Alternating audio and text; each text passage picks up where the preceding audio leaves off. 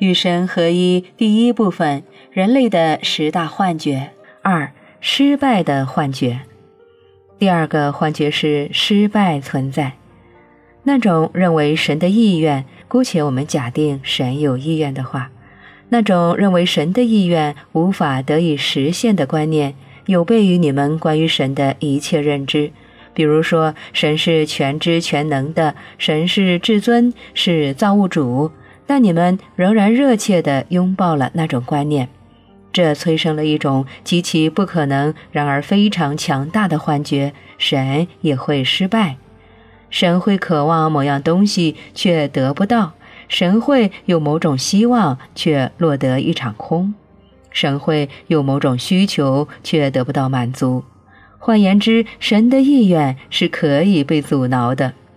这个幻觉是很离谱的，因为就连悟性低下的人类也能发现其矛盾之处。然而，你们人类的想象力实在是太过丰富，会轻易相信一些绝不可信的事情。你们非但想象出一个有需求的神，还想象出一个无法让其需求得到满足的神。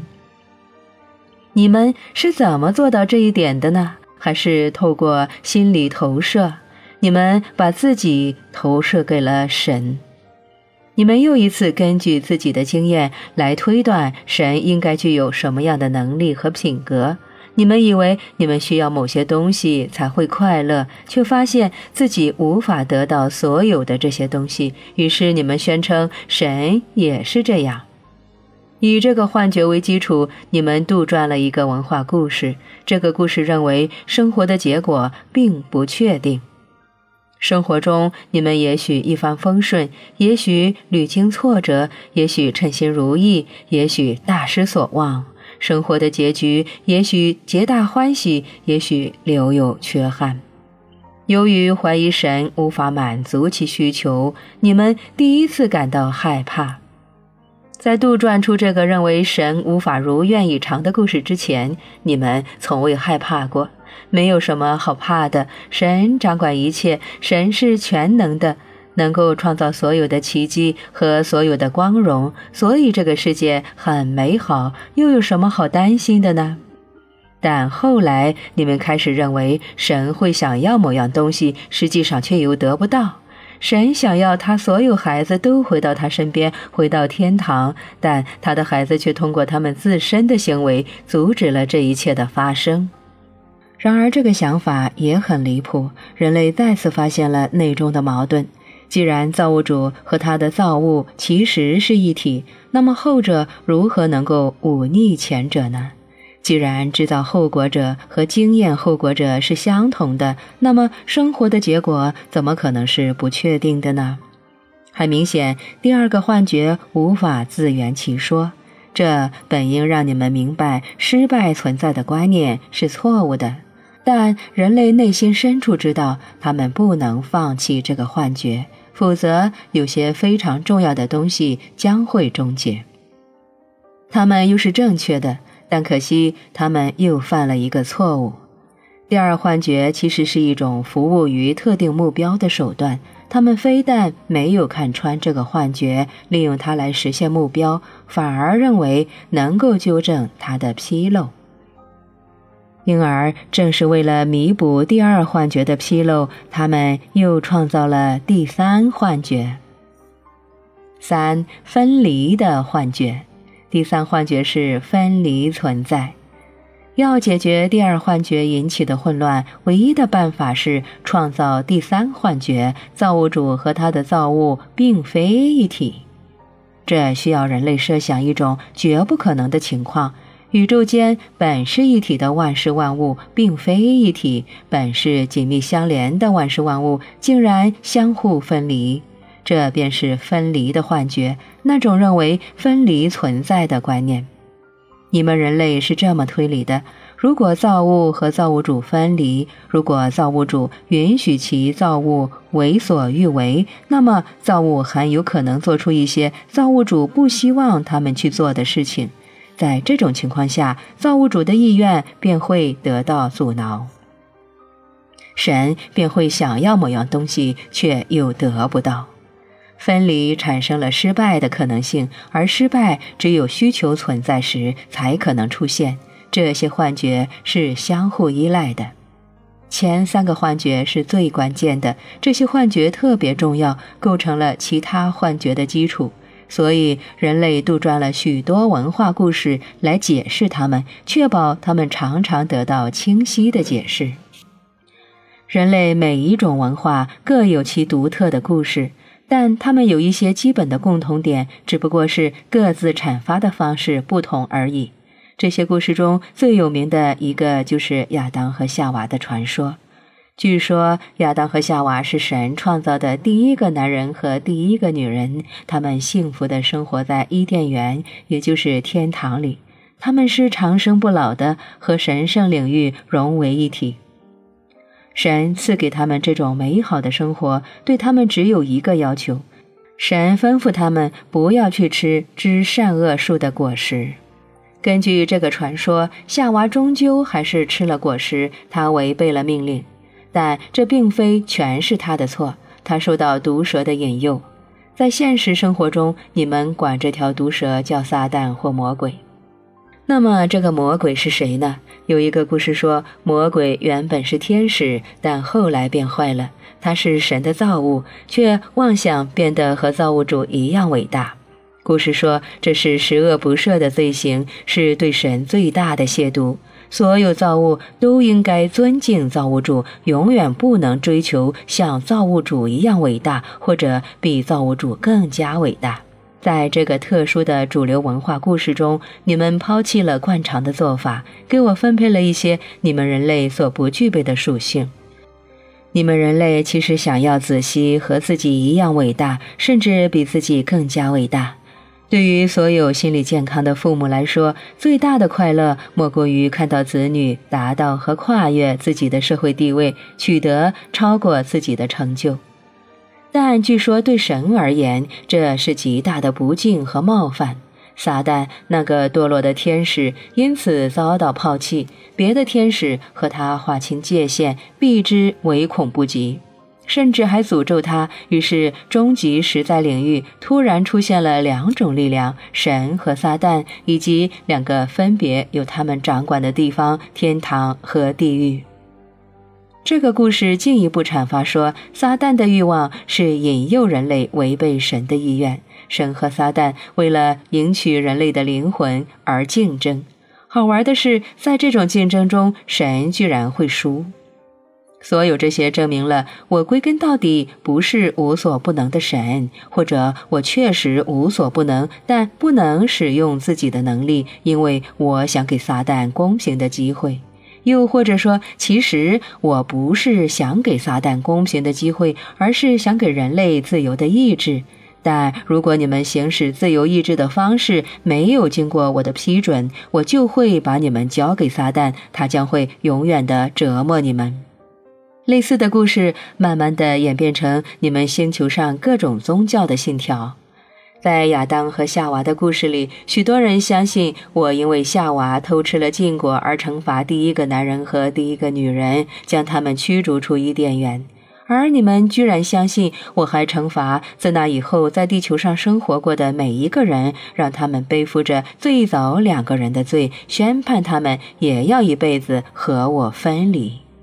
通过这个和其他同样离奇的故事，前三大幻觉世代流传，给人们，尤其是给儿童，留下了久久难忘的印象。这些故事成功的将恐惧灌输进儿童的心灵，一代又一代的儿童遭到他们的荼毒。于是，人类的心智深深地嵌入了这三大幻觉：一、神有一些代办事项需求存在。二、生活的后果是不确定的，失败存在。三、你和神是分开的，分离存在。虽然需求和失败存在的观念对其他幻觉而言至关重要，但对人类事物产生最大影响的却是分离存在的观念。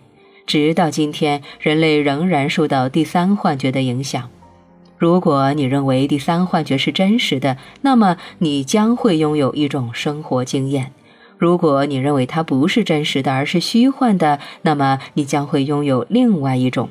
这两种经验是截然不同的。当前，你们星球上几乎每个人都认为分离的幻觉是真实的，因此人们觉得自己与神是分离的，人与人之间也是分离的。由于拥有这种与我分离的感觉，人们很难和我建立起任何有意义的关系。他们要么误解我，要么害怕我，要么哀求我的帮助，要么彻底否定我。这么做的人白白浪费了一个利用宇宙最强大力量的良机。他们因此过着他们以为自己无法控制的生活，陷入他们觉得自己无力改变的处境，不停地制造出各种他们相信自己无从逃避的经验和后果。他们生活在无言的绝望中。把痛苦供奉起来，简直甘之若饴，自以为这种沉默的勇敢将为他们赢取进入天堂的门票，而天堂里有奖赏等着他们。遭受苦难而不抱怨，确实对灵魂有好处，但不是因为这么做能够保证一个人可以上天堂，而是因为这么做能够增进一个人的勇气。况且抱怨会导致别人难受，总归是不好的。所以大师从不抱怨，并因而减轻了外界和内心的痛苦。然而，大师从不抱怨，不是因为他想要减轻痛苦，而是因为在他看来，痛苦不是苦难，只是痛苦而已。痛苦是一种经验，苦难是对这种经验的判断。许多人判定他们正在经验的痛苦是不好的，不应该出现。然而，你对痛苦的接受程度越高，你在生活中便能把苦难消灭得越干净。大师正是因为领悟了这个道理，才能够克服所有的苦难，尽管他们未必能够避免所有的痛苦。即便尚未达到大师境界的人，也曾经验过痛苦和苦难的区别。比如说，把疼得厉害的牙齿拔掉，拔牙是很疼的，但那是一种非常受欢迎的痛苦。与我分离的感觉，导致人类无法为了结束苦难或者其他任何目的而利用我、召唤我、与我为友，彻底拥有我全部的创造和疗愈的能力。而彼此分离的感觉，则促使人类对别人做出许多他们不会对自己做的事情。他们不懂得怎样对待别人，其实等于不懂得怎样对待自己。所以，无论是在个人的日常生活中，还是在这个星球的政治中，反复地制造出各种不受欢迎的后果。一直以来，有人说，自从有文字记录到现在，人类面临着的始终是相同的一些问题。这种说法是正确的，就是把时间说得太短了。其实一直以来都是如此，贪婪、暴力、妒忌以及其他各种你们认为对谁都没有好处的行为，仍然在许多人身上有所体现。不过现在这种人为数不多，这是因为你们正在进化的标志。然而，对这些行为，你们的社会不是努力去改变，而是努力去惩罚。你们以为经过惩罚，这些行为可以得到纠正？有些人仍然不明白，在纠正催生和激发不良行为的社会环境之前，其实他们什么也纠正不了。这已经得到客观分析的证明。然而，许多人忽略了证据，继续尝试用催生社会问题的能量来解决社会问题。他们想用杀戮来制止杀戮，用暴力来终结暴力。用愤怒来平息愤怒，他们自以为理直气壮，殊不知这么做其实荒诞至极。任何人只要识破前三个幻象，便不会再否认所有生命是一体，也不会再想要毁灭你们星球上的一切生命。可惜，许多人仍然认为他们自己和其他人、其他生命是分离的，和神也是分离的。他们发现他们正在自我毁灭，然而却宣称不知道那是怎么回事。他们说那肯定不是他们个人的行为造成的。他们无法明白个人决定和选择对整个世界的影响。许多人都是这么想的。如果你希望改变他们的观念，那么作为真正理解因果力的人，你应该亲自去改变他们。因为你的同类为了星期天有报纸看，不惜每周砍掉几十万棵树，并认为这对整个世界毫无影响。他们为了延续自己的生活方式，不惜用各种各样的杂质来污染空气，并认为这对整个世界没有负面影响。他们宁可使用石油，也不愿使用太阳能，并认为这对整个世界没有负面影响。他们要么吸烟，要么每餐必吃红肉，要么嗜酒，并认为这对整个世界没有负面影响。你要是告诉他们其实有影响，他们还嫌你烦。他们说这么做没有任何负面影响，而且很烦人们把真相说给他们听。他们告诉自己，个人行为对整个世界的影响微乎其微，不可能导致整个世界崩溃。如果世间一切并非互相分离，那么这种情况将会出现，因为那样的话，个人所做的就等于是整个世界所做的。但这种假设很愚蠢。第三幻觉是真实的，我们确实彼此分离。